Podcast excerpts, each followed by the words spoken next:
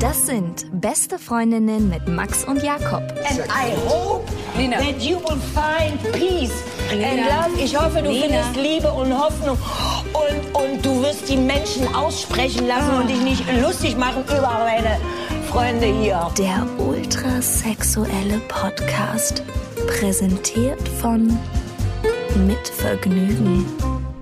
Hallo und herzlich willkommen zu Beste Freundinnen. Hallo. Was wird heute unser Thema sein? Elf Zeichen, woran man einen echten Seelenficker erkennt. Es wurde oft darum gebeten in den Mails und darum haben wir jetzt mal gedacht, jetzt packen wir mal alle unsere Expertise zusammen und Ja, wir haben eben schon festgestellt, wir waren beide Seelenficker, glaube ich, eine Zeit lang. Und ich wäre es gerne vielleicht auch länger gewesen. Nein, halt, ich wäre es nicht gerne. Ich, ich konnte es alleine aus, aufgrund von Mangel an Fallbeispielen nicht mehr ausprobieren, so wie es vielleicht du äh, machen konntest. Von daher, der wahre Experte sitzt hier vor mir. Wir sind auf Lesereise ja unterwegs und wir haben uns gedacht, wir sparen uns ein bisschen Gepäck, wir lesen ab jetzt immer auf den Lesereisen mit Masken, nicht mehr hinter der Schattenwand. das ist einfach zu mühselig, weil das ist immer so ein Riesenaufbau, den man da hat.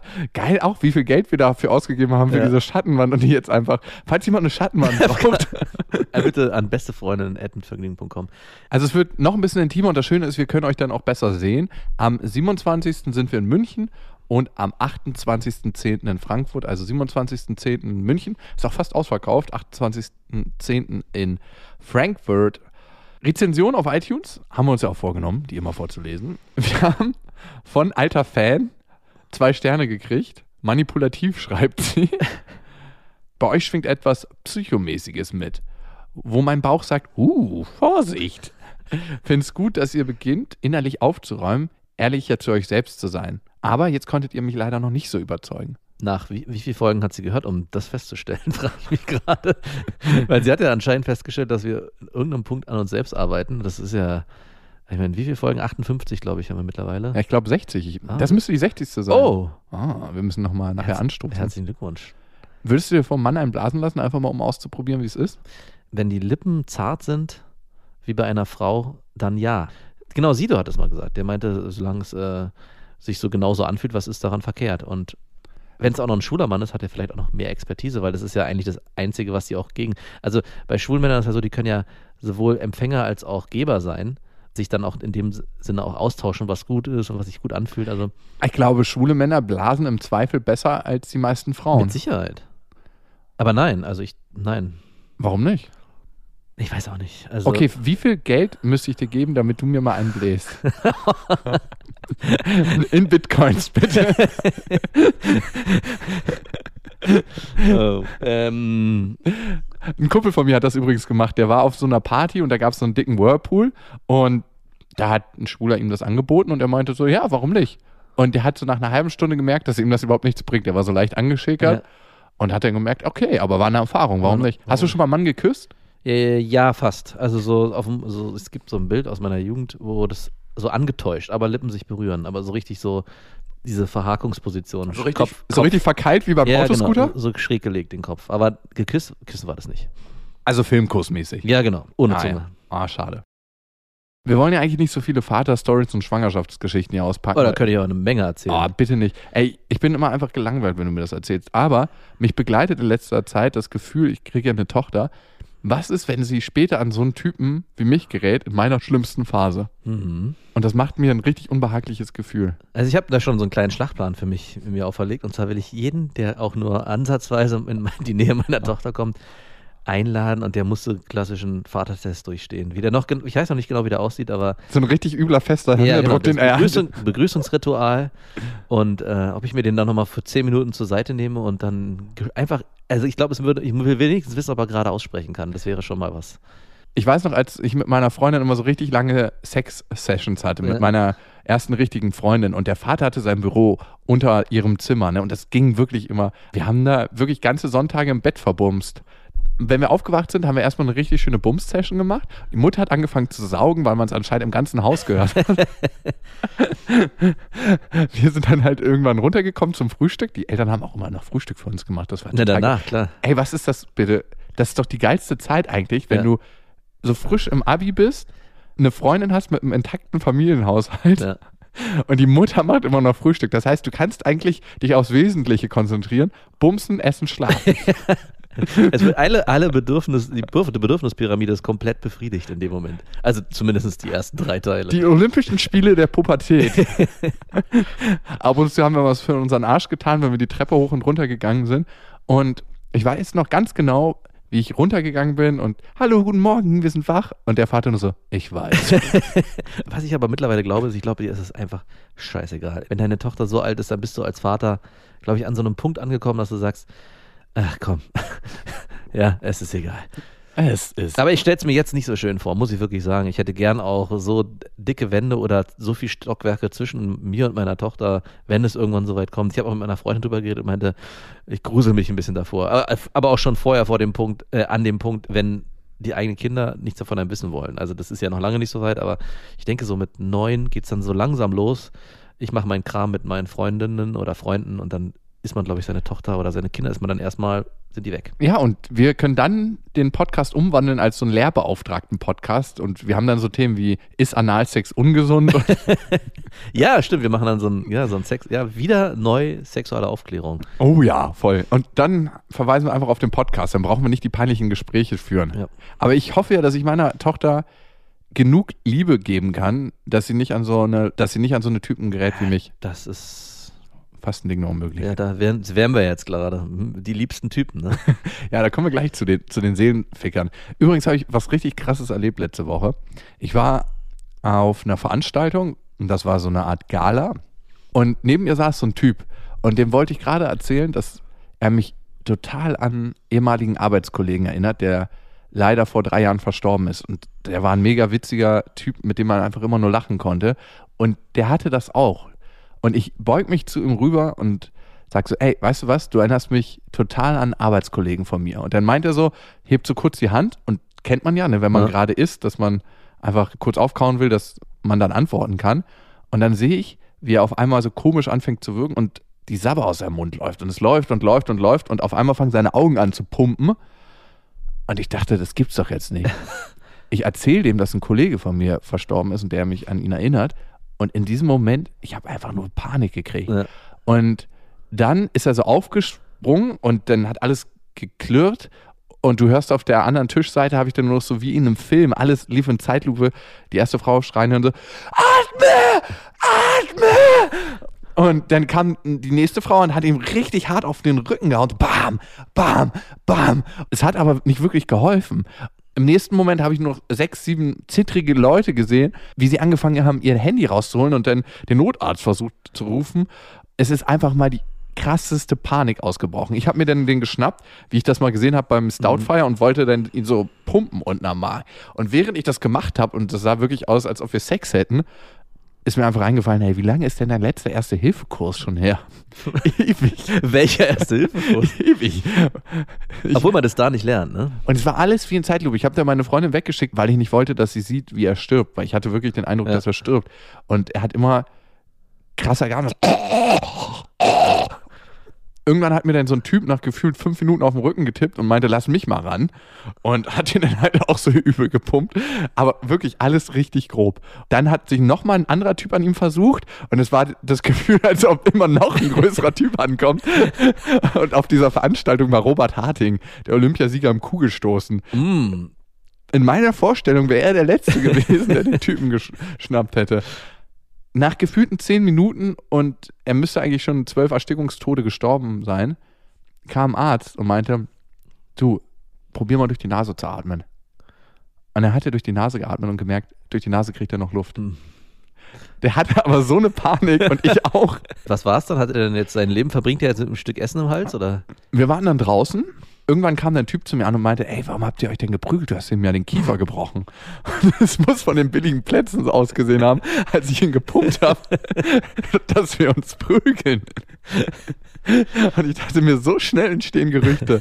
Man kann eigentlich wirklich gar nichts mehr glauben. Aber es gibt einen Griff, ne? Der, äh, das ist nicht so ein Pumpen nach, nach hinten, sondern du musst die Hände so ineinander greifen, so einen Knäuel bilden mit deinen, mit deinen Fäusten und den unter den Solarplexus richtig nach oben hämmern, sodass es so einen Druck nach oben gibt. Den gibt es auch für Kinder. Also ist auch nochmal ganz wichtig, wenn du Ja, ich habe mich schon angemeldet zum ersten Ja, ja. Babykurs, danke. Ach wirklich? Ja. Ich habe aber schon die Zwei-Finger-Technik, die Herzmassage. Ja, genau. Hoffentlich kommt die nicht zum Einsatz.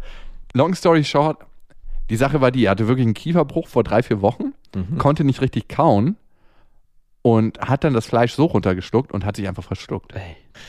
Ich hatte übrigens mit meiner Ma letztens ein Gespräch ähm, und da ging es um Sex nach der Schwangerschaft. Und ich habe mich mit meiner Mutter unterhalten und wie das so läuft und ob man irgendwann mal wieder so einen Sex hat, wie man einst hatte, wenn es kein Kaiserschnitt war. Und meine Mutter meinte das. Mama, fühlt sich Sex eigentlich anders an, nachdem man Kinder bekommen hat? Also ich würde sagen, ja, wenn du einen neuen, tollen Mann hast. Wenn du immer noch den alten und denselben hast, dann ist es genauso langweilig wie vorher. Nein, sag mal. Ist das irgendwie anders? Also, Warum sollte es anders sein? naja, weil dein Kind den Kopf durchgesteckt hat, mal Du kurz. meinst, dass man nicht mehr so empfindet? Das ist ja ein Muskel, zieht sich doch zurück. Ich glaube, ich muss Papa mal fragen, wie er das sieht. Ich glaube, Papa hat darüber keine Erinnerung mehr. Sind völlig ausgelöscht.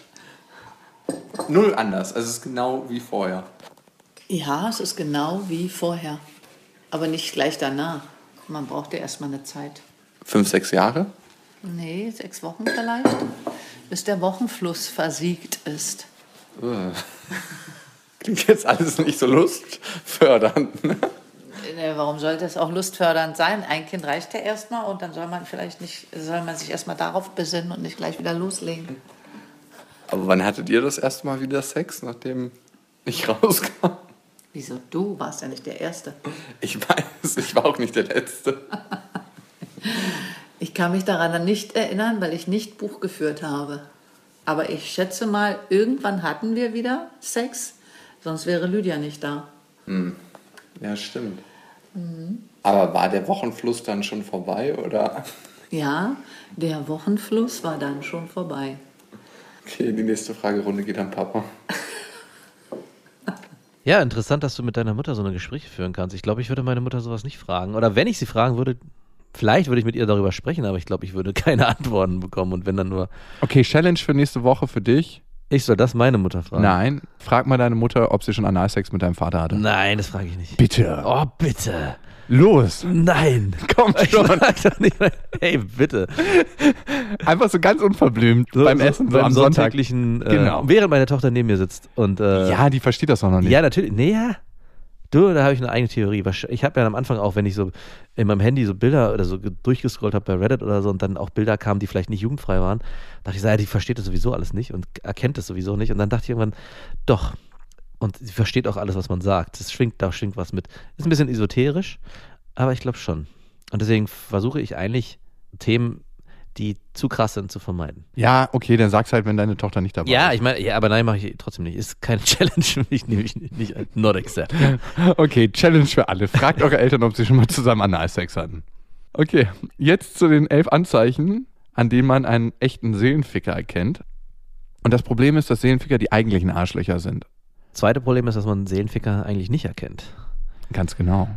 Und man kann froh sein, wenn man es mit einem normalen Arschloch zu tun hat. Weil ich glaube, über ein normales Arschloch kommt man schnell hinweg. Dann weiß man, okay, war jetzt nur eine Nummer und vielleicht fühlt man sich auch nicht ganz so gut.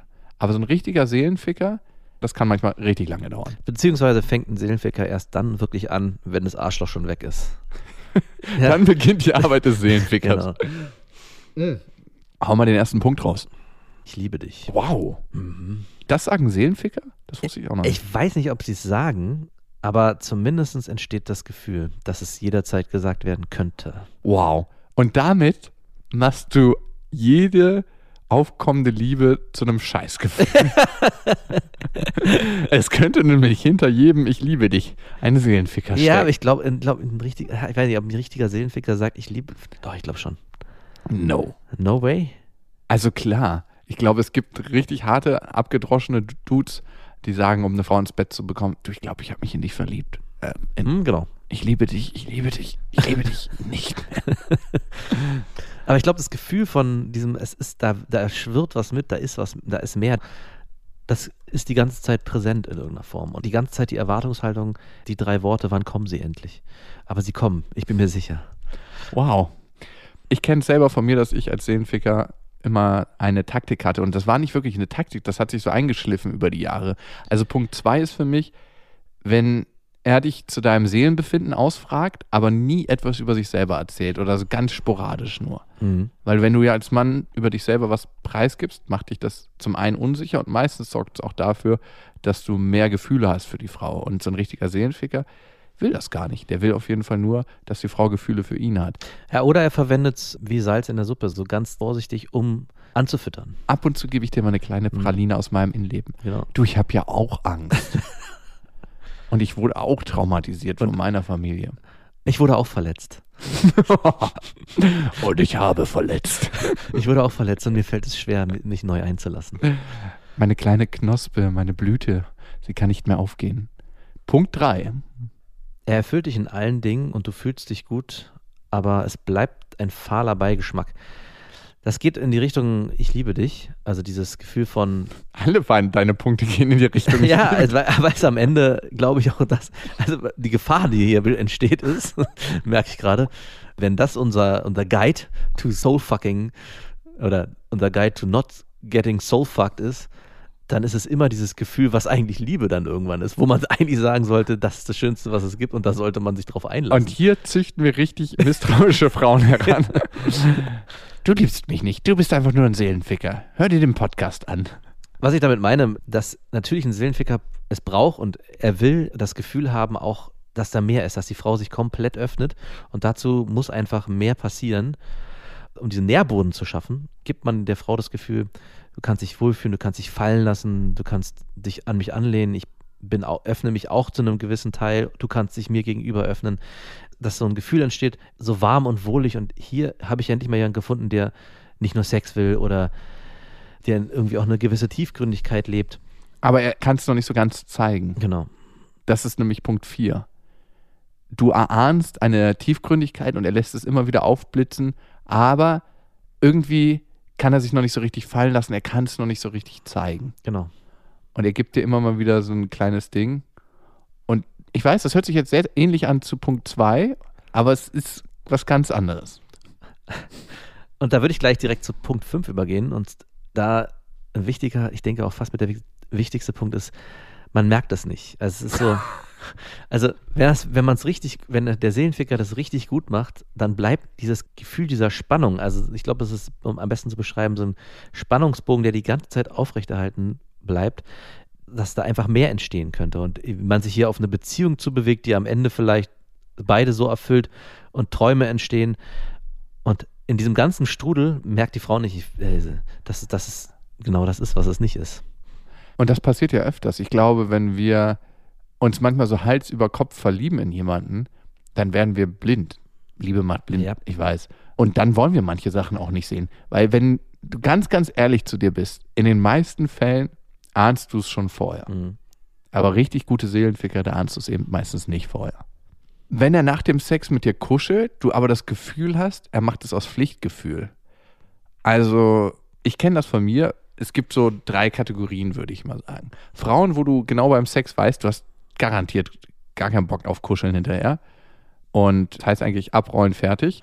Dann gibt es Frauen, wo du die Nähe ganz gut ertragen kannst und wo du weißt, okay, du hast mit denen eine längere Affäre und du bist einfach mal auf Seelenfickerkurs und dann kuschelst du die Frauen auch, obwohl es sich irgendwo nicht so richtig anfühlt. Mhm. Und du machst das einfach. Und ich glaube, das spürt eine Frau natürlich. Und dann gibt es natürlich die Frauen, mit denen du eine ernsthafte Beziehung hast oder eine ernsthafte Beziehung haben möchtest.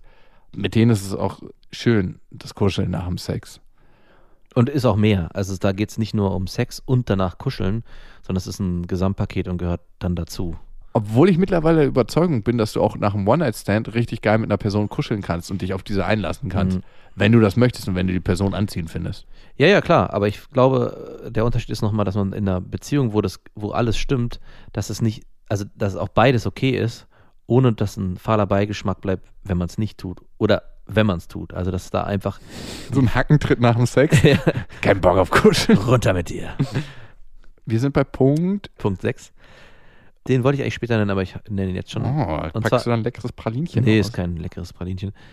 Und zwar, es gibt keine richtige Trennung. Wie meinst du das? Der Seelenficker wird so eine Geschichte so auslaufen lassen. So, Mm. ja, und Es könnte immer noch was es gehen. könnte noch was gehen. oh ja. Und ich weiß nicht, es passt gerade nicht. Und also da auch im Hintergrund zu haben, ich glaube, ein Seelenficker will auch in der Hintergrund sich die Sache vielleicht warm halten für später. Aber in Ah. erster Linie geht es wirklich darum, sich auch da sich nicht selbst zu stellen, sondern auch nicht sich eingestehen zu können, ich konfrontiere den Gegenüber mit der klaren Aussage, das hat hier keinen Sinn, wir beenden das besser an dem Punkt, sondern das so ausschleichen zu lassen, sich Mhm. weniger zu melden oder Aber ab und zu kriegt man noch mal so einen Brocken, ne? ja, und dann auf einmal irgendwann gar nicht mehr und irgendwann ist es vielleicht weg. Also das ist so, aber man, es gibt keinen Cut. Mhm. Weil ein Seelenficker möchte sich immer noch die Option offen halten. Ich glaube nämlich auch, und ich kann das von mir vielleicht auch in manchen Aspekten sagen, dass ich leicht narzisstische Züge an mir habe. Und ich könnte mir vorstellen, dass in der Tendenz Seelenficker eher unter narzisstischen Persönlichkeitsstörungen leiden. In jeder Ausprägungsvariante, ne? Mhm. muss man auch dazu sagen. Punkt 7 beim Seelenficker, woran erkennst du einen Seelenficker? Nämlich, dass er ein unterschwellig verbal degradiert. Das Mhm. machen Seelenficker sehr, sehr gerne. Und das kenne ich auch von mir in meiner Kommunikation, dass man Frauen mit bestimmten Sätzen ganz leicht verunsichert. Ah, interessante Frisur. Mhm. Aha. Warst du beim Friseur? Und dann so ein leicht kritischer Blick. Ja. Oder auch Ja. gar nicht kommentieren, ob es gut oder schlecht ist. Ja, Einfach ja. Nur, nur, nur ganz platt, ähm, nur ganz platt äh, registrieren, dass sich was verändert hat. Oder wenn sie einen ganz, ganz langen WhatsApp-Text schreibt. Ganz kurz und bündig. Ja, nein, meld mich später. Ja, Klassiker. Also so richtige emotionale Zurückweisung, das wirkt wahre Wunder. Also es wird natürlich auch in bestimmten Szenen als Mittel eingesetzt, Ja. Bei Pickup-Artists. Aber das ist es ja genau. Also es ist ja, die Mittel, die der Seelenficker verwendet, sind ja jetzt auch keine Mittel, die offensichtlich sind, sondern eigentlich zu dem normalen Dating-Game auch gehören können. Also es ist wirklich schwierig, wenn es so jemand gibt. Gibt es eigentlich Seelenfickerinnen? Ja, oder? Warum nicht? Ja, ich glaube, die Motive sind aber in den meisten Fällen ein bisschen anders. Ich glaube, es gibt Frauen, die Männer nicht so richtig geil behandeln und sehr, sehr stark ausnutzen. Aber ich, das ist zumindest meine Erfahrung, ist das oft aus einer Verletzung raus passiert. Also, dass die Frau nicht so schöne Erfahrungen mit Männern gemacht hat oder zum Beispiel gemerkt hat, dass Männer nur Sex von ihr wollen und dann jemand geworden ist, die auch nur Sex von Männern will, weil sie dann nicht die Gefahr läuft, abgewiesen zu werden für das Mehrbedürfnis, was sie eigentlich hat darüber hinaus. Wo ich ja bei meinem nächsten Punkt wäre, den ich aufgeschrieben habe, obwohl ich überhaupt gar nicht weiß, warum. Vaterkomplex. Ah, Punkt 8, der Vaterkomplex. ich glaube, ich habe ihn einfach nur genommen, weil ich dich angeguckt habe und dachte, der gehört da mit rein. Ich kann ihn aber nicht begründen. der Vaterkomplex ist das Ducktape der Psychologie. Ja, Hilft eigentlich immer. genau. und kannst eigentlich auch jedes Leiden mit erklären oder jede Anfälligkeit. Ich glaube, dass Frauen, je emotional bedürftiger du bist und je geringer du deinen eigenen Selbstwert einschätzt, desto größer die Gefahr, dass du auf einen richtigen Seelenficker reinfällst. Mhm. Und natürlich, wenn du als Kind und in deiner Jugend nicht die Liebe erfahren hast, die du brauchst, ob es jetzt von der Mutter ist oder vom Vater, aber wir gehen in der konservativen Familie davon aus, dass vielleicht der Vater da einen Mangel geschaffen hat, dann suchst du natürlich auch ein ähnliches Bild. Und wenn du spürst, ein Mann gibt dir nicht die Liebe, die du brauchst, dann ist er für dich natürlich so richtig das, was du haben willst. Ich fühle mich so zu Hause bei dir, du behandelst mich so scheiße wie mein Vater. Klammer auf, Klammer zu. Was auch alles dazu gehört. Ähm, ich frage mich gerade, ob wir äh, auch die Tendenz dazu gehabt haben, weil wir den Mutterkomplex auf anderer Seite haben. Wie soll der bei uns aussehen? Naja, äh, unser, wir haben ja schon mehrfach festgestellt, dass unsere Mütter mit uns über. Wir wurden emotional missbraucht. Ja, darauf wollte ich hinaus. Dass wir äh, zu früh mit Themen konfrontiert wurden, die in unsere Welt noch gar nicht gehörten. Und deswegen so ein feines Gespür auch entwickelt haben. wo wir uns abgrenzen müssen von unseren Genau. Müttern. Ich meine, ich habe das gerade so witzig gesagt, aber ein Stück weit missbrauchst du ja deine Kinder, wenn du die mit Themen belastest, die noch gar nicht in die Kinderwelt Ja. gehören. Und das hat meine Mutter definitiv Ja, gemacht. meine auch. Wir wurden emotional richtig durchgefickt. Vielleicht ein bisschen hart, aber ja, warum nicht? Fair enough. Ich muss ähm, jetzt leider sagen, dass mein Pulver verschossen ist. Ich hatte zwar sieben Punkte, aber irgendwie musste ich drei zusammenfassen. Schon wieder die Kanone leer. Wir sind bei Punkt 8, ne? Ja, ja. Je mehr du dich in ihn verliebst und deine Liebe offen zeigst, desto mehr zieht er sich zurück, weil Seelenficker eigentlich nicht so wirklich mit Liebe und Zuneigung umgehen können. Und wollen vor allem. Und wollen. Also beides. Ich glaube, einmal kann der Seelenficker einem richtig leid tun, weil er das gar nicht so richtig für sich aufnehmen kann. Ich glaube nämlich, eigentlich im Kern hat er die gleiche Störung oder den gleichen Komplex wie jemand anders. Er braucht Liebe von jemand anderen, kann aber selbst keine Liebe geben. Mhm, genau. Das deutet darauf hin, dass er da auch mal in irgendeiner Weise eine traumatische Erfahrung gemacht hat und die jetzt in einem anderen Modell auslebt. Zum Beispiel, ne, ich habe letztens ein längeres Gespräch mit einer Prostituierten gehabt, beruflich. Und die hat die übelst krasse Misshandlungsgeschichte hinter sich. Ja. Das kannst du dir wirklich nicht vorstellen. Also, es hat mich so krass geschockt, als ich das alles gehört habe. Das liebste Wesen, was ich so je kennengelernt habe, und die hat die absolut krasseste Missbrauchsgeschichte hinter sich. Also angefangen von der Vater, der einfach reingekommen ist, wenn sie gebadet hat, der Stiefvater und sie untergestuckt hat, so richtig Waterboarding-mäßig, Ja. also dass sie Panik gekriegt hat. Der hat alle Türen im Haus ausgebaut, dass er überall auf jedes Zimmer Zugriff hatte, wann er wollte. Und die hat auch so Blackout-Sachen gehabt. Und krass ist es bei dieser Frau, dass sie sich entschieden hat, ob freiwillig oder nicht freiwillig. Das ist ja auch immer noch so eine Diskussion bei Prostituierten. Ich glaube, wenig Frauen prostituieren sich freiwillig, beziehungsweise keine. Man liest ja immer wieder in den Zeitungen und so, dass Frauen das freiwillig machen. Aber Ja. du musst dir mal angucken, wie viele davon Bordellbesitzer auch sind, auch in den ganzen Gremien, die so pro Prostitution, es werden zu viele Männer übergriffig und vergewaltigen Frauen. Aber dann denke ich mir immer, wenn man das sagt, ne, wenn man sagt, wenn wir Prostitution abschaffen würden, so wie in Schweden beispielsweise, ne, schwedisches Modell, dann hieße das für manche, dass Vergewaltigungen zunehmen, ne? Ja. Aber was schreibst du dann den Männern zu, dass sie so unsteuerbare Triebwesen sind? So, jetzt kann ich hier nicht eine Prostituierte ficken, jetzt muss ich irgendwo anders hin? Ey, ganz ehrlich? Gibt's denn, hast du denn die Statistiken dazu Die? Statistiken sprechen dafür, dass Vergewaltigungen abnehmen. Wie begründet sich das? Da habe ich noch nicht nachgelesen, da muss ich mal deeper in die Story. Okay. Worauf ich eigentlich hinaus wollte, ist, dass die Frau sich selber diesen Kontext ausgesucht hat, freiwillig, unterbewusst, darüber kann man in einem weiteren Podcast sprechen, aber diesen traumatisierenden Kontext nochmal aufgesucht hat. Und ähnlich, glaube ich, in einer abgemilderten Form ist das natürlich bei einem Seelenficker. Dass sich jeder seinen Kontext aussucht, weil er Erfahrungen erlebt hat und das lässt sich auf alle Ebenen übertragen. Ob es traumatische Erfahrungen sind, die dann eine Frau zur Prostitution bringen oder ob es, weiß ich nicht, also wir hatten das ja mal, warum bist du so, hast du so viel Energie in dir und ich bin oft sehr lethargisch, dass es auch einfach daher kommt, wo kommen wir her, was haben wir erlebt und das ist mittlerweile ist, glaube ich, das übertragbar auf alle Bereiche, auf jeden, den, den man wieder trifft und kennt. Zeig mir die Beziehung zu deinen Eltern und ich sag dir, wer du bist. Und es ist irgendwo erschreckend, ne? dass man doch wahrscheinlich weniger die Sachen in der Hand hat, als man denkt. Also dass wirklich vieles sich einfach so ergeben hat aus den Mustern, aus denen man erwachsen ist. Also manchmal finde ich es erschreckend. Also gerade auch bei mir, wenn ich nochmal bei mir gucke, in meiner Arbeit mit Jugendlichen, dass sich auch immer wieder gleiche Muster danach bei denen entwickeln und dass ich einfach sage, wie, wie behindert und Du kannst die Akte auch schon selber schreiben. ja, wirklich. dass Wenn man du das Verhalten des Kindes Man muss auch echt aufpassen, dass man sich so, ein, so eine Haltung entwickelt, ja, ja, das wird sowieso nichts. Ja. Und ich gerade mit meiner pessimistischen Art muss dann immer hart kämpfen, nein, nein, jeder ist neu und jeder hat eine neue Chance verdient. Ne? Macht so richtig gute Stimmung, wenn du das nochmal morgen hörst. So. Halleluja.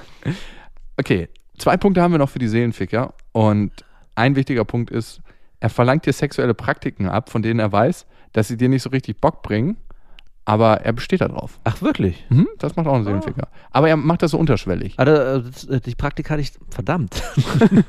Das hast du nie angewendet. ja, nicht, nicht, so, also nicht so drastisch. Also schon. Oh, so, ich würde das gerne mal machen. Lass uns das mal ausprobieren. Ach nee, ich habe eigentlich keinen Bock drauf. Ja gut, wenn du meinst. Dann muss ich das eben mit jemand anders machen. ah, nee. Ich habe das auch nie so gemacht, muss ich auch sagen. Aber es ist ein gutes Mittel. auch seine Freundin zu Sport zu zwingen, so. ja, genau. Ganz offensichtlich anderen Frauen hinterher gucken. Ja. Ja, die ist schlanker als du, da habe ich dir gerade hinterher Guck, geguckt. guck mal die. Wow, die hat eine tolle Figur. Tolle Figur. Hattest du auch mal. Ich hatte, ich hatte mal eine Freundin, die hat mir andere Frauen gezeigt.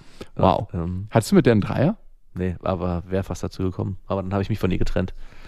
Das hättest du bitte noch abwarten können. Na, wir haben niemanden gefunden. Also es hat sich nicht ergeben. Ich hatte übrigens eine Affäre mal. Es haben sich wenig Affären von mir getrennt, aber das war eine. Es war auch irgendwie relativ bitter. Ich hätte nicht damit gerechnet, ne? Ich stand so unter der Dusche und dann meinte sie so, wir müssen reden. Dann waren wir oben auf der Couch und dann hat sie mir das so erzählt, dass sie meinte, es passiert ja schon seit einem Jahr nichts. Und ich so, ja doch, wir treffen uns doch im Bums.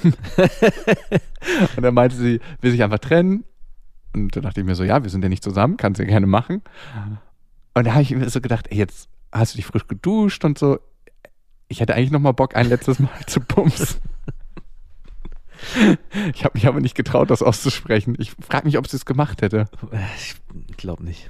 Das ist ja so ein doppelter Korb. So Also da, da, ein richtig guter Seelenfecker hätte dann nochmal es geschafft, sie in den Arm zu nehmen, ja, so, so, so, so einen kurzen Ankerpunkt zu schaffen, um dann nochmal einzuhaken. einzuhaken und danach dann zu sagen, ja, okay, was war jetzt eigentlich? Aber das ist ein guter Punkt zu dem Punkt, den ich vorhin genannt habe, sich nicht trennen. Also genau, du hast ja auch da, nee, hm, hm, hm, nö, nein, ja, Vielleicht. vielleicht. Äh, Gerade nicht, aber es kann sein, dass ich beruflich weniger zu tun habe in Genau. zwei Wochen, dass es da besser geht.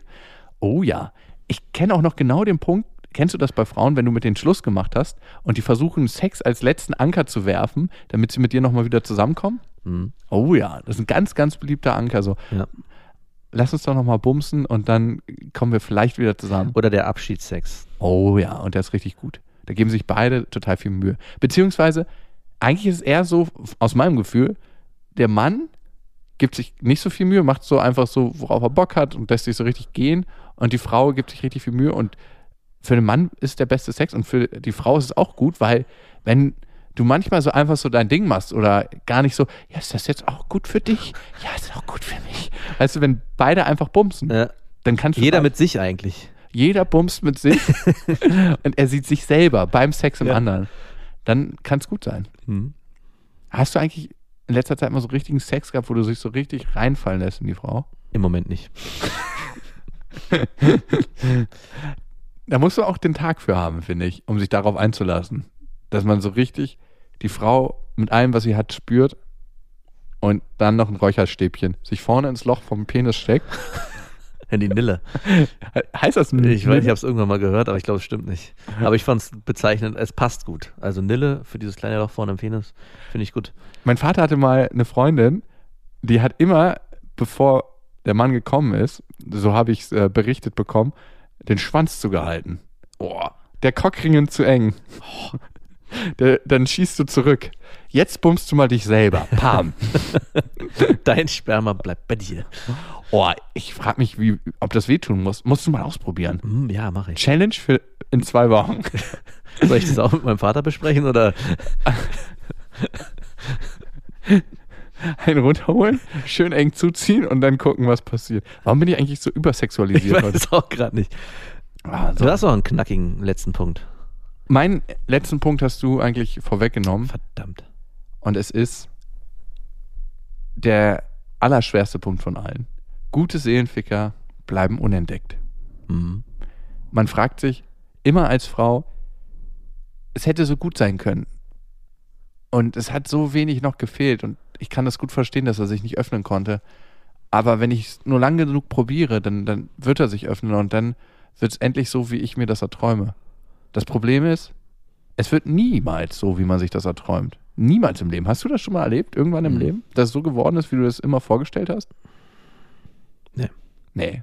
Es ist alles anders gekommen. Ist alles anders gekommen und es wird auch immer alles anders kommen. Also braucht man dich Das ist nicht eigentlich sehr, es ist eine sehr pessimistische Ansichtsweise, dass Nein, das heißt ja nicht, kommt. dass es schlechter wird. Nein, nein, aber trotzdem, ja gut, oder, oder so. Oh, oh, oh. Da haben wir in deine dunkle Höhle, reingeguckt. Bleib mal schön bei dir mit deinem Pessimismus. Aber es ist halt immer nur ein Traum und eine Vorstellung.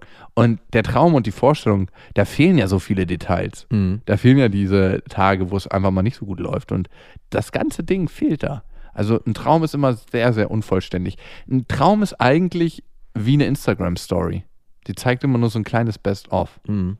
Und darum wird es niemals in der Zukunft so, wie wir es träumen. Guckst du dir Traumdeutung an, wenn du was geträumt hast, wo explizit Bilder drin sind? Ich kann mir das meistens sofort denken. ja, ich weiß, ja, gut, klar, das kommt noch hinzu, aber manchmal ist es ganz hilfreich, da zu gucken, was die Sachen bedeuten könnten. Es ist ja, gibt ja auch Okay, erklär mir mal den hier. Ich habe jetzt schon seit einer Woche den Traum, dass ich einen Geschäftspartner würge und unter Wasser halte. Also da, glaube ich, braucht man keine Traumdeutung. Und auch diese- dieser Traumfänger hält ihn nicht ab, obwohl ich den immer nach dem Träumen schönartig in die Sonne hänge, damit die ganzen bösen Träume verbrennen. Das Blöde ist, je älter ich werde, desto mehr erinnere ich mich nur noch an so grausame, schmutzige Träume, wo ich irgendjemandem Gewalt zufüge. Wahrscheinlich bleibt es auch am Ende einfach nur noch, noch Gewalt in Träumen. Die einzige Emotion, die ich noch habe, Ja. Gewalt und Hass. So, noch ein paar Hörermails, oder? Ja. Die Mona hat uns geschrieben. Ach, die Mona. Mhm. Und sie schreibt: Ich bin Mitte 20 und nun seit zwei Jahren Single und habe momentan auch den ein oder anderen One-Night-Stand. Jetzt zu meinem Problem. Ich hatte beim Sex noch nie einen Orgasmus. Irgendwie hat es bis jetzt noch kein Typ hinbekommen. Wenn ich es mir selber mache, funktioniert es schon. Ich weiß im Moment nicht so recht, wie ich mit dem Thema umgehen soll. Es macht mich total unsicher und ich kann mich beim Sex nicht so richtig gehen lassen und entspannen. Eine Zeit lang habe ich bei One-Night-Stands den Männern kurz vor dem Sex gleich gesagt, dass mein Problem ist, ist, keinen Orgasmus zu bekommen. Ich dachte, dadurch wäre die Situation vielleicht entspannter.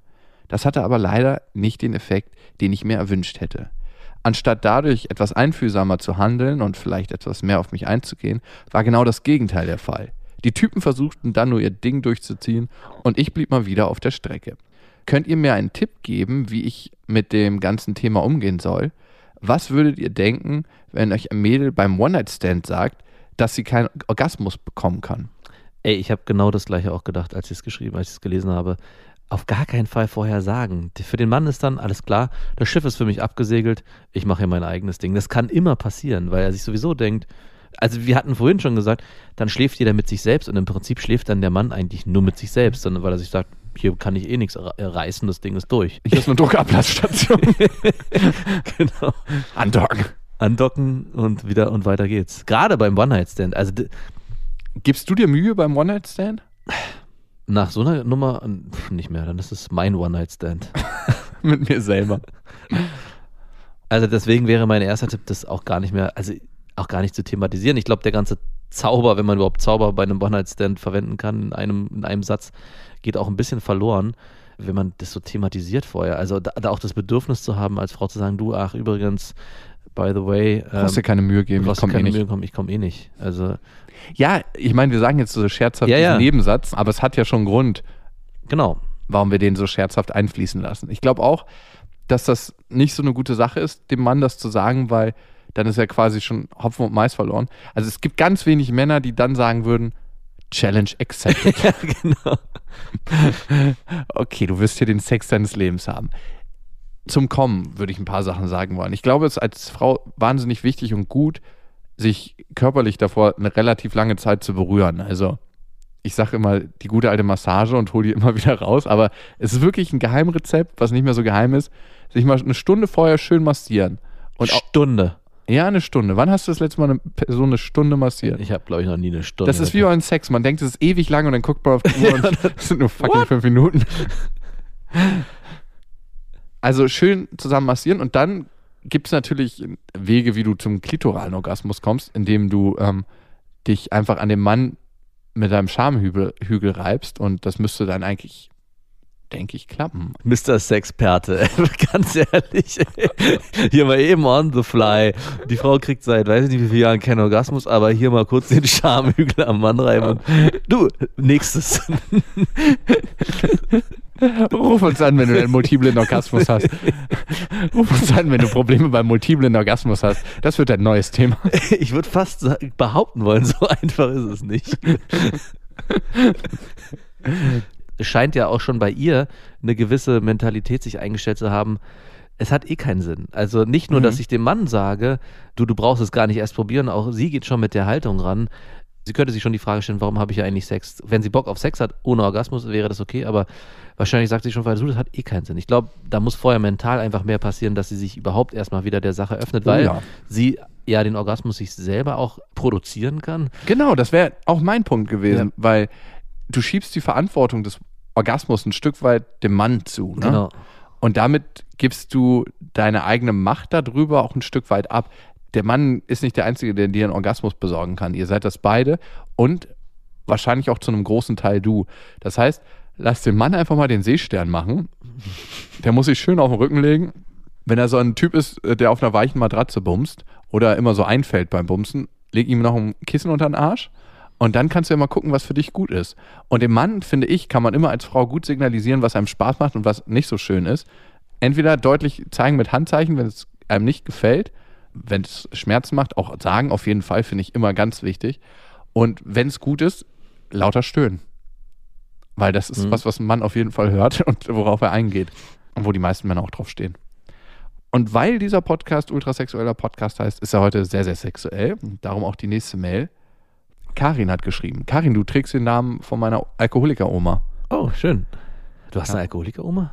Ja, die äh, ist nicht so richtig präsent in meinem Leben. Die Ah ja. Mutter von meiner Mutter. Ach so, okay. Habe ich dir nie erzählt? Ich, vielleicht am Rande mal.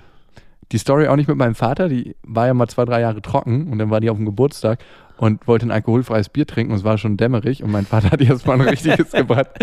Und ich habe mich gewundert, warum sie auf einmal so beschwipst ist und so glücklich. Ah, zack. Bang, zurück. Und mein Vater hat es natürlich nicht mit Absicht gemacht, aber Natürlich ihm war es sehr, sehr, sehr. Ihm ist es auf jeden Fall nahe gegangen. So kann es gehen manchmal. Das wird so ein richtig, richtig mies gelaunter Podcast. Richtig schlechte Laune danach. Der Pessimist. Der ultra pessimistische Podcast. Der wird das. Karin hat geschrieben und sie hat eine Frage. Sie hat einen Typen kennengelernt und sie kann ziemlich offen mit ihm über Sexualität reden und irgendwann kam das Gespräch auf einen Vierer und auf einen Dreier, dass sie darauf mal Bock hätte und er meinte auch, ich hätte auch total Bock drauf und dann hat er gesagt, du, ich habe einen Kumpel, der würde das mit uns machen. Und sie findet diesen Typen total heiß, hat dann den anderen kennengelernt und sie hat hier geschrieben, ist ein Poltürke, ich möchte das so zitieren, das hat sie geschrieben. Er ist mit einem dicken Auto angekommen und ich habe gemerkt, dass ich schon sofort keinen Bock hatte. Was soll ich jetzt tun? Ich habe Lust auf die Erfahrung und will sie unbedingt machen, aber habe eigentlich nicht so einen Bock auf den Typen, nur auf den einen. Ich hatte ihr auf diese Mail geantwortet und habe geschrieben, ey, hör auf dein Bauchgefühl. Wenn du denkst, dass du da keinen Bock drauf hast auf den Typen, dann lass dich auf jeden Fall nicht auf beide ein, sondern schlaf halt mit dem einen Typen, aber mit dem anderen nicht. In dem Moment, wo dir dein Bauchgefühl das eigentlich schon sagt, würde ich immer sagen, mach's nicht. Ja. Ich finde, wir hören eh viel zu selten auf unser Bauchgefühl. Ja, es gibt, äh, ich habe mich letztens auch, es gibt den Werk Weg ins Herz, in den Kopf, ins Herz. Also es ist auch, kann auch verkehrt sein, nur auf sein Bauchgefühl zu hören, wenn man nicht zwischendurch mal den Filter wieder einschaltet, aber dann auch nicht aus dem Kopf entscheiden, sondern wieder zurück in sein Herzen zu gehen. Also das habe ich für mich herausgefunden, es muss diesen Dreierweg gehen, raus, rein und dann Ah, ja, ja, raus. ja. Okay, also erster Filter Bauch, Herz, Ja. ne? Dann mal im Kopf kontrollieren und dann zurück wieder ins zurück ins Herz. Was viele, glaube ich, machen, ist immer zu sagen, es gibt nur die Dualität. Ich entscheide aus dem Bauch oder ich entscheide aus dem Kopf. Und ich glaube, das ist eigentlich der falsche Weg. Also zu sagen, es gibt nur diese beiden Entscheidungen. Ich glaube, es muss am Ende, aber wichtig ist den Filter nicht Kopf, Herz, Kopf. Stimmt. Nicht- Und das Herz ist aus, wenn man besoffen ist. ja. Das muss man auch wissen. Ja. Das ist ein krasser Widerspruch. Viele sagen ja, aus dem Alkohol spricht die Wahrheit, ne? In, in Vino Veritas. Aber es ist mittlerweile komplett andersrum. Ich glaube daran auch nicht. Ich will jetzt nicht zu krass klingen, aber ich habe schon oft auf Partys gesoffen Klar. und war mega besoffen halt. Ne? Ja. Und irgendwann in meinem Leben habe ich mich dann mal gefragt, wie viele geile Partys hast du eigentlich erlebt, wo du nicht besoffen warst? Es waren nicht viele. Nee. Und irgendwie bleibt denn nicht das wahre Gefühl. Klar, es ist ein lustiger Abend, aber irgendwie ist es ja auch mal so ein Plus-Minus-Geschäft, ne? Ja. Also den Spaß, den man hatte, der wird einem am nächsten Tag abgezogen durch den Kater und so.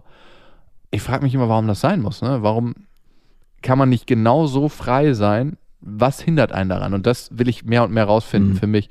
Also warum kann ich nicht mich genauso frei fühlen und genauso ausgelassen und scheiße tanzen und habe dann nicht das Gefühl, ey, ich werde beobachtet oder wie bewegt sich eigentlich hier mein Körper gerade? Gerade beim Tanzen ist bei Ja. mir so ein Thema so, Ja, bei jedem, glaube ich. dass sich mein Körper so anfühlt, hey, der macht hier nicht gerade das Richtige. Not under control. Aber es ist nochmal ein Thema für sich, Alkohol. Alkohol. Äh, Also auch gerade dieses Gefühl äh, danach, nach dem, also man hat den Party erlebt, hat sie für geil empfunden in dem Moment, wacht am nächsten Morgen auf und denkt auch immer noch, man hat dieses Gefühl, aber man kann nicht dran festhalten. Das ist so bei mir so hängen geblieben. Und um es wieder zu kriegen, dieses, dieses geile Gefühl, muss man eigentlich wieder eine Party feiern, in der man sich betrinkt und sozusagen immer diesen Moment versuchen zu, zu reaktivieren, aber er bleibt nicht haften. Und das ist so mit der Zeit bei mir gekommen, wo ich gemerkt habe, das kann es nicht sein. Also irgendwie, das fehlt trotzdem was. Obwohl man eigentlich so eine geile Zeit hat, bleibt am nächsten Tag irgendwie nichts haften. Das ist ein komisches Gefühl. Und wenn man dann aber genüchtern sich diese Veranstaltungen gibt, dann bleibt gar kein Gefühl am Ende. Da merkt man einfach, wie armselig die ganze Also Veranstaltung gerade diese Jugendbesäufnis oder ah, die gibt es ja auch in älterem Zustand, aber gerade dieses Besaufen, also wenn der Fokus wirklich auf dem Alkohol ist, aber es ist ein Thema für sich nochmal extra. Ja, ich will übrigens mal was mit dir ausprobieren. Ja. Bitte. Hat mit Microdosing zu tun. Ah ja. Okay, jetzt zu Karin. Ich lese mal einfach das vor, was sie geschrieben hat. Ich glaube, das ist besser. Sie sagt, wenn die Folge eine Überschrift haben müsste, dann hieße sie, warum Männer mit dicken Autos kleine Schwänze haben. Und es war so. die haben dann eine WhatsApp-Gruppe gebildet und irgendwie war es ganz einfühlsam, die ganze Nummer. Und irgendwann haben sie sich dann getroffen, weil sie einfach so einen Bock drauf hatte, das mal auszuprobieren, Dreier zu haben. Und die Stimmung war locker ausgelassen, die haben Trinkspiele gespielt und hier wieder, jeder muss irgendwie was trinken, um in die Stimmung zu kommen. Ja. Ne? Und ich hatte das so oft schon, dass ich irgendwie einen One-Night-Stand habe und gemerkt habe am nächsten Tag, okay, es zwar eine hübsche Frau und ich meine, äußerlich stimmt alles, aber ich fühle mich eigentlich nicht zu der hingezogen. Und ich hätte das gemerkt, wenn ich nichts getrunken hätte, Ja. wie es eigentlich zu mir steht, emotional zu der Frau. Aber gut, ne? Erfahrung muss man machen. Auf jeden Fall war es dann irgendwann an der Zeit, die haben rumgemacht. Im Laufe des Abends hat sich der Prolltürke, wie sie ihn nennt, dann an mich rangemacht, so wie ich es zugelassen habe. Und Paul, der andere Kollege, hat zugeguckt. Nach kurzer Zeit habe ich dann das Signal gegeben, ins Schlafzimmer zu gehen. Und der Prolltürke meinte dann, geht schon mal vor, ich warte hier draußen. Ich Ich fühle mich noch- irgendwie schlecht dabei, den Prolltürken zu nennen. Ja, ich, ich, Aber gut, ich muss hier gerade noch meine Penispumpe aktivieren, dachte ich jetzt gerade. Ich brauche noch einen Moment. Aber gut, äh, so steht es geschrieben und wir zitieren hier. Mit Paul ging es dann richtig los. Ich war scharf wie nie und habe mich schon darauf gefreut, mit zwei Männern gleichzeitig zu schlafen. Tja, und dann ging plötzlich die Wohnzimmertür auf und der andere Typ war weg. Wir versuchten ihn anzurufen, aber er ging nicht mehr ans Handy. Da ich aber so scharf darauf war, rief Paul einen Freund an und der Typ war richtig sexy. Da wir hier untereinander auch offen über Sex reden, er hat mich unzählige Male zum Orgasmus gebracht. Die könnte vielleicht sich mit der vorigen Leserin, Ja, ey, Hörerin nochmal connecten. scissert euch doch mal eine Runde. Im Endeffekt war es der beste Sex, den ich bisher hatte. Nach knapp fünf Stunden Sex habe ich Muskelkater wie noch nie. Alter Schwede. Alter Schwede. Am nächsten Tag hatte ich dann folgende WhatsApp-Nachricht vom, von dem, der abgehauen ist. Hallo Tarin, sorry, dass ich einfach gegangen bin. Ich hatte so das Gefühl, dass du nicht so recht Lust auf mich hattest. Denk nicht, dass ich dich nicht wollte. An dir lag es nicht. Finde ich an sich krass cool von ihm, dass er so sensibel war und das gemerkt hat und dann in der Situation abgehauen ist. Krass, dass wir den Proll, das war der Prolltürke, oder? Ja. Der haben wir absolut Unrecht getan, schon allein durch die Bezeichnung. Und sie vielleicht auch. ja, also, naja, sie vor allem. Also wir haben den Titel ja nicht verwendet. Wir beziehen uns ja auf sie. Ja, und äh, für alle ist die Geschichte vielleicht auch gut ausgegangen. Ja. Ich meine, willst du mit einer Frau schlafen, die keinen Bock auf dich hat? Nee. Und das hat er auch gespürt für sich, hat richtig gehandelt. Sie hatte ein gutes Erlebnis. Also herzlichen Glückwunsch An alle. an alle Beteiligten. Da gibt es eigentlich auch gar nichts zu, zu sagen mehr, oder? Es ist durch. Nee, ist befriedigend, die Story, bis, bis ins letzte bisschen. Ich, und ich hoffe, jetzt mal, um eine richtig schöne, schmierige Überleitung zu machen, es wird am 27.10., also morgen schon Ja, quasi, stimmt. wenn ihr jetzt den Podcast beim Erscheinen hört, in München und den Tag danach, am 28.10.2017, also wir sprechen nicht vom nächsten, sind wir in Frankfurt und es wird sehr lustig und äh, wir freuen uns, wenn ihr kommt. Verspreche nicht zu viel. Oh ja, stimmt. Das wird richtig guter Sex. Naht. Wo findet man eigentlich die Tickets? Auf der Facebook-Seite kann man sie finden. Bevor wir uns verabschieden, noch eine kleine Rezension von unserem Buch, Beste Freundinnen. Ja, überall erhältlich. Und ähm, magst du mal eine Rezension raushauen? Erfrischend wie im Podcast, liebevolle kleine Geschichten, als auch provokante Aussagen zum Lachen und Weinen. So wie man sie kennt. Das ist wirklich so ein Häkelkurs, den wir anbieten, wo wir die Frau noch lecken. So wie sich diese Tolles Bewertung Bild. liest. Genau. Ja, ihr könnt den Podcast auch abonnieren, ne? Auf dieser Spotify, Soundcloud und auf Auf iTunes. Hm, so schön, wie du das sagst. Und in diesem Sinne, egal wo ihr gerade seid, ob ihr an eurer Bachelorarbeit, Masterarbeit schreibt, da hat uns nämlich eine geschrieben, die guckt gerade Fischen beim Paarungsverhalten zu. Mm. Und das macht sie immer, während sie den Podcast hört. Aber Fische paaren sich doch. Äh, naja, Doch, klar. die legen Eier. ja, nee, Guppies, Äh, nee, die legen keine Eier, aber es ist ja auch so, die machen ja nicht zusammen. die Leichen. Ja, genau. Ich Das ja glaube, kein- manche Guppies bumsen auch. Gerade diese? Guppies, die Wie bumsen den ganzen Tag. Quatsch. Die docken an, doch. ja, ja. Klär uns dann nochmal auf, ob Fische auch wirklich bumsen. Delfine bumsen. Ja, na, Die können ich auch nicht- Oralverkehr haben, oben durchs Loch. Äh, Ist das Oralverkehr? ich glaube, es ist ein Nasalverkehr. Wenn ein Delfin mal Schnupfen hat durch dieses eine Loch. Richtig übel. ah. Da kann ich übrigens einen guten Film zu. Ähm, ja, The Bay. Schöner Film. ein toller Film. Wenn ihr mal richtig schönes Date habt, guckt euch mal The Bay an. Hat, glaube ich, auch einen Oscar gekriegt. Ist mit Delfinen. Und In diesem Sinne, egal wo ihr gerade steckt, ob ihr eure Bachelorarbeit, eure Masterarbeit schreibt, ob ihr gerade datet, ob ihr ähm, beim Sex seid oder euch die Arbeit ein bisschen versüßt beim Pumpen, beim Putzen. Beim Bumsen. Bis dahin, wir wünschen euch das. Mit Vergnügen präsentiert Beste Freundinnen mit Max und Jakob. Jetzt auch als Abo auf iTunes.